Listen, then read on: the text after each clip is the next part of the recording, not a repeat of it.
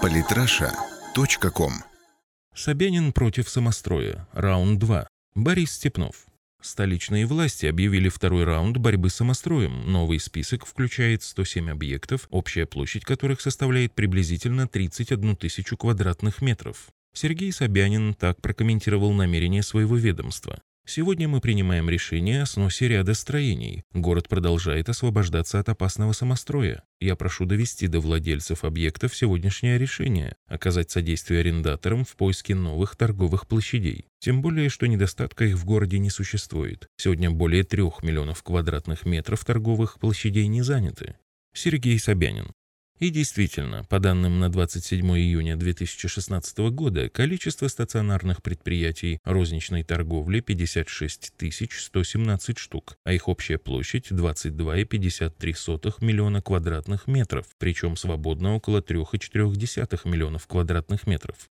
С точки зрения права, действия правительства Москвы обосновываются пунктом 4 статьи 222 Гражданского кодекса. Следует отметить, что в этот раз снос не будет для собственников неожиданностью. Всем владельцам 1 июля направлены официальные письменные уведомления. Более того, имеется возможность получить компенсацию, однако правила ее исчисления не приводятся. Для этого необходимо осуществить демонтаж строений самостоятельно, а также погасить соответствующие записи в Едином государственном реестре прав на недвижимое имущество и сделок с ним, ЕГРП. Срок два месяца с момента принятия решения, что несколько расплывчато, но в любом случае понятно, что затягивать не стоит. Если собственник не проведет снос сам, то этим займутся городские власти. Добровольцам же город может и помочь. Арендаторы могут обратиться в городской штаб по защите прав и законных интересов субъектов инвестиционной и предпринимательской деятельности при Департаменте науки, промышленной политики и предпринимательства города Москвы. Там им окажут помощь, например, предложат поучаствовать в одной из программ поддержки малого предпринимательства, либо подберут новое помещение.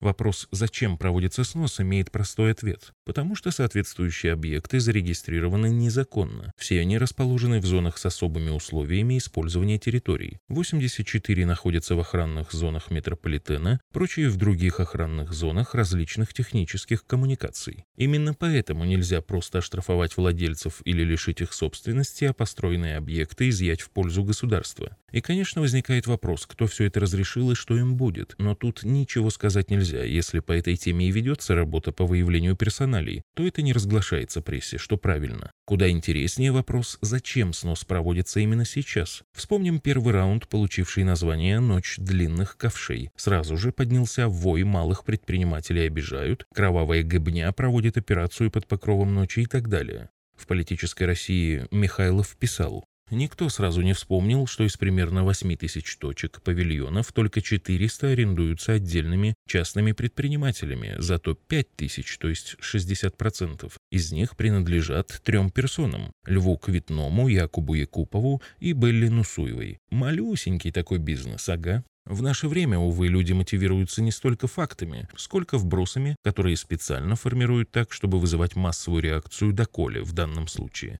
Первый снос показал, что вопрос людей волнует, и можно организовать очередное против Путина, хотя и небольшое, но зато в столице. При этом срок указан как раз на начало осени, поближе к выборам. Вряд ли это совпадение. При этом играть на теме можно разнообразно, в зависимости от интересов различных групп избирателей, текущих внутриполитических задач и так далее. Проблема в том, что несмотря на технически обоснованную необходимость сноса, означенные объекты находятся в местах очень удобных для граждан, буквально рядом с метро. Вышел, купил что надо и пошел домой. При сносе же никто не построит аналогичные торговые площади, хотя бы метров через сто. Мест нет. Вот и получается, что мэрия Москвы предлагает людям идти куда-то подальше за ежедневными покупками. Кроме того, зачастую закрываются очень полезные торговые точки. В качестве личного примера могу привести снос киосков с мясной и молочной продукцией Белоруссии минимум на двух станциях метро. Не раз там закупался. Вкусная, свежая и недорогая еда. Не менее нагляден снос торговых киосков в переходах метро. Под предлогом упорядочения торговли она была просто уничтожена, а когда вернется, то мелкие собственники просто не потянут аренду. Происходит стандартная подтасовка правил игры в пользу крупного капитала. Если бы действиями правительства Москвы руководила бы именно забота о людях, то снос сооружений в местах, где они не должны быть расположены с точки зрения безопасности, мог бы сопровождаться, например, установкой киосков-прицепов, которые в случае необходимости можно просто откатить в сторону. Те же белорусские продукты, хлеб, другие ходовые товары по социальным ценам, то, что будет гарантированно раскупаться. Однако выбрана стандартная методика запретить и не пущать, невзирая на неудобства для населения. Так что второй раунд наведения порядка в обсуждаемой области как минимум целесообразен, но при этом проводится таким образом, чтобы население было недовольно, а сроки, случайно, приближены к выборам.